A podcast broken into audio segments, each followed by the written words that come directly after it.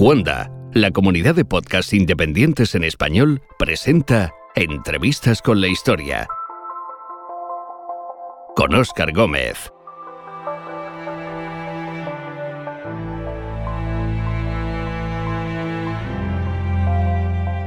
Con el paso de las páginas de una novela retrocede también el tiempo hasta llegar a la Ciudad de México en 1529.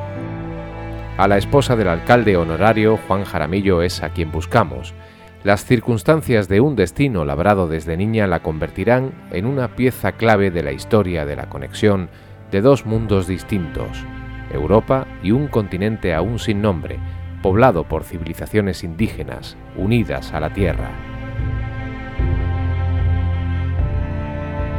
No es el último día en la vida de nuestra protagonista porque la historia ha traspapelado las crónicas de su muerte, pero sí es el tiempo y el lugar en el que se desdibuja su rastro, en el que vuelve a la vida discreta de quien nació para ser hija de la tierra campesina y se convirtió sin embargo en la primera madre de la sangre mestiza.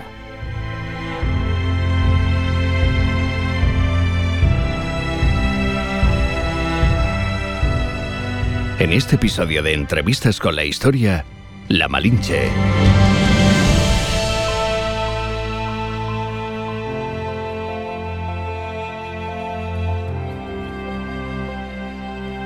Buenas tardes, señora. Buenas tardes. ¿En qué puedo serviros? Me gustaría hablar unos instantes con vos acerca de vuestra vida y de lo vivido con los españoles. Ciertamente no pueden distinguirse una cosa de la otra. Mi vida es la vivida con aquellos que vinieron de más allá del mar, eh, creo que como vos mismo, y que llegaron hasta mi pueblo, saliendo de las espesuras de la jungla.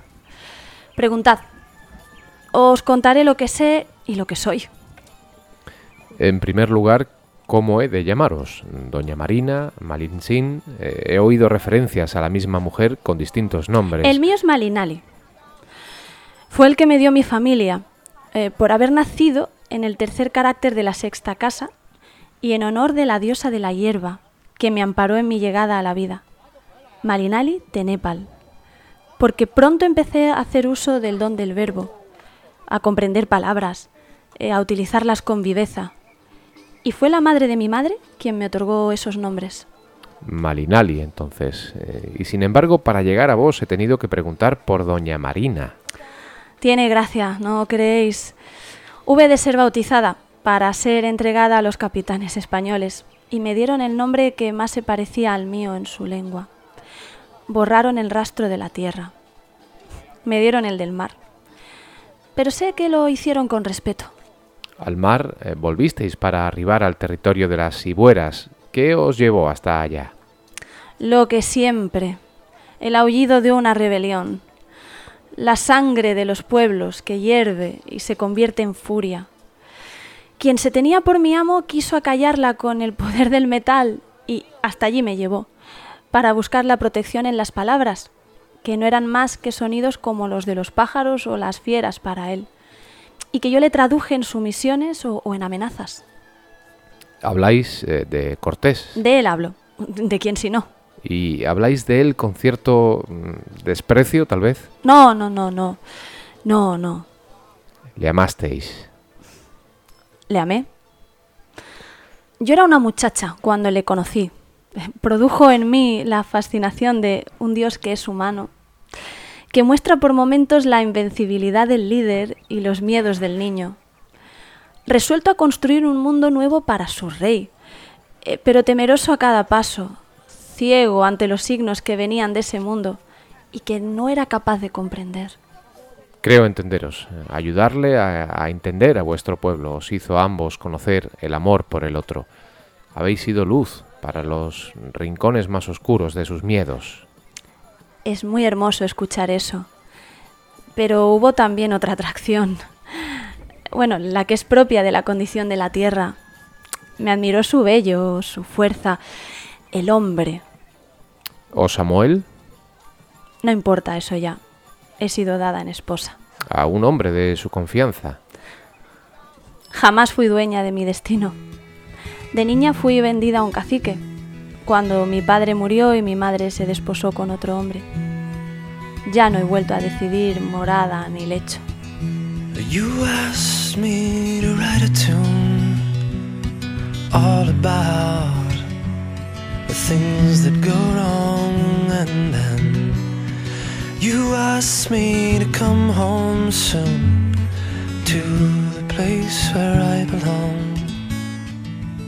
No preguntéis cómo, porque no podría explicároslo, pero puedo aseguraros que habéis sido testigo y también protagonista de uno de los momentos más determinantes en la historia de esta nueva tierra. No sé por qué os empeñáis en llamar nueva esta tierra, a este mundo eh, nuevo. La tierra siempre está, no es nueva ni anciana, vive y late, siempre joven y siempre vieja. Y también desconozco cuál es ese hecho al que os referís el encuentro entre Cortés y Moctezuma. Tengo entendido que también entonces hicisteis de intérprete. Así es. Y os puedo asegurar que no hubiera sido necesario. Aquellos dos hombres hablaban la lengua de los guerreros. Las soberbias y los miedos clavados en sus rostros, el mandato de sus pueblos y la llamada del instinto. Sobraban las palabras. Los españoles vieron a un hombre grande en su rival, aun sin unir los labios en una sílaba. El resto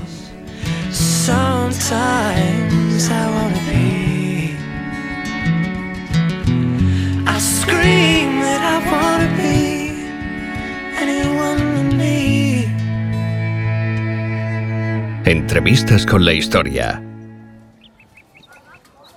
Sabéis que se os tiene por traidora, eh, al menos parte de vuestro pueblo. ¿E-, ¿Es eso así? ¿Y qué traición cabe en quien no ha sido dueña de sus propios pasos? no he sido más que la portadora de mensajes, la conexión de un mundo y de otro a través de sus lenguas. Fueran deseos de buena voluntad o fueran declaraciones de guerra las que se cruzaban, si ello cabe ser medido como traición, soy una traidora sin alma. Pero os puedo asegurar que la interpretación de un gesto hizo más de una vez envainar la espada. ¿Cómo llegasteis a dominar la lengua castellana? Se os tendrá en la historia por la primera que lo haya conseguido siendo de este nuevo mundo. Recordad mi nombre. La madre de mi madre vio en mí a una lengua vivaz desde niña, que se interesaba por los sonidos y por los significados. Al ser entregada a un pueblo que no hablaba mi lengua, hube de aprender la suya para sobrevivir. Entendía la lengua maya y en Nahuatl, que es la fuente primera de mi verbo, y esa circunstancia hizo que adquiriera valor para Cortés. No entiendo, Cortés no hablaba ni nahuatl ni maya. Así es, pero Jerónimo de Aguilar, uno de sus hombres, un buen hombre, sí era capaz de entender y traducir del maya al castellano, así que yo trasladaba esa lengua a las palabras de los emisarios mexicas y él a su propia lengua. Era extraño, el mensaje se transportaba en varias ocasiones hasta que llegaba a los representantes de ambas facciones, que esperaban impacientes la llegada de la traducción, mirándose la tensión del momento. Pero no había otra forma de hacerlo. Y así se consiguió que no se malinterpretara intención alguna. Habría supuesto aún más sangre de la derramada. El poder de las lenguas, la lengua, os llaman también, de hecho. Así es por el servicio que presta mi conocimiento. Y creo que no solo por las palabras. Creéis bien, es necesario conocer también las costumbres. Mi inquietud me ha llevado al deseo de aprender cada detalle en cada momento. Los usos y las maneras de los pueblos distintos con los que he vivido me han ayudado también a entenderlos y hacerlos entender y ser comprendidos. No es solo la lengua, aunque me esforcé por conocer la vuestra. Se dirá de vos que enlazasteis un mundo viejo y uno nuevo por la lengua, en efecto, y también por la sangre, la primera sangre mestiza que albergasteis en vuestro vientre. Mi amado puso en él una semilla. Y quiera al devenir de los tiempos que sea un hombre grande y justo. me y que sepa unir las tierras lejanas en las que se hunden sus raíces. ¿Lo veis posible? ¿No ha habido demasiada sangre como para encontrar ahora entendimiento? He sido testigo de absurdas matanzas que tal vez podrían haberse evitado. En Cholula, una anciana vino a verme a escondidas para hablarme de una emboscada. No podía hacer otra cosa que advertir a mi dueño, al hombre que amaba, que se anticipó para salvar la vida de sus hombres a costa de las de quienes le tendían la trampa. ¿Qué vidas valían más? ¿Cuáles era más justo defender?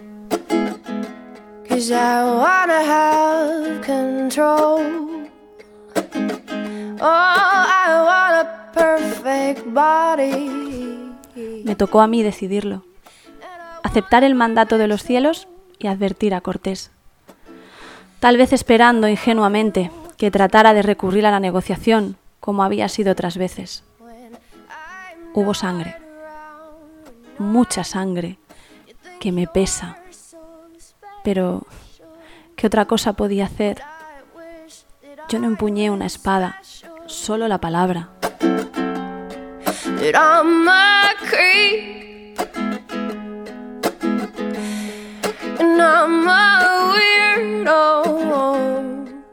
Os ha puesto el destino, es cierto, frente a decisiones complejas, ¿Cómo es vuestra vida ahora? Una vez más, no la elegí, pero no la desprecio.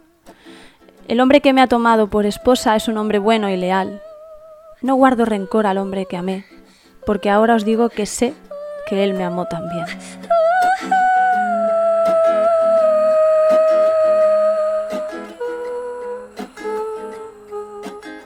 Os deseo paz de espíritu, señora, la que no habéis conocido o al menos la que no habéis podido elegir. Podéis contar con que la inquietud por lo que me rodeó desde muy niña la ha suplido. Paz para vos también, extranjero.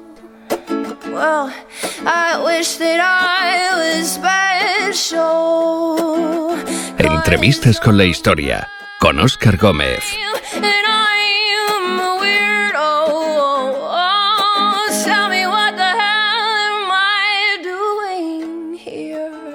un podcast inspirado en la novela de Laura Esquivel, Malinche.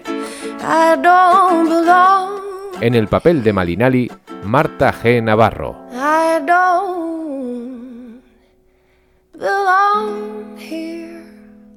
Puedes encontrar más episodios de entrevistas con la historia en cuonda.com y además descubrirás Histocast un podcast imprescindible para aquellos que quieran saber más sobre qué pasó, cómo y por qué pasó. Esto es Histocast, no es Musmank, no es Baikonur, no es la Guayana francesa. Exactamente, es una batalla que, fue prácticamente un antes y un después en, la memoria y en la psique británica. Pero, los, los, los, que de verdad han puesto a Rommel a nivel de dios militar fueron los británicos. Porque hoy vamos a hablar como prometimos, de piratas. Y bueno, este ejército hace su aparición en la Primera Guerra Mundial en una primera batalla, en la batalla de Mons. Cualquier cosa que necesitéis, estamos en nuestra página web istocas.com. marineros. Vamos a ver si hundimos un par de barcos. Eso. y ya que estamos, bueno, bueno, pues vamos a mandar un saludo a nuestros amigos de Antigua y Barbuda. David, haz el chiste. Como tu madre. Histocast porque la mejor historia es la historia.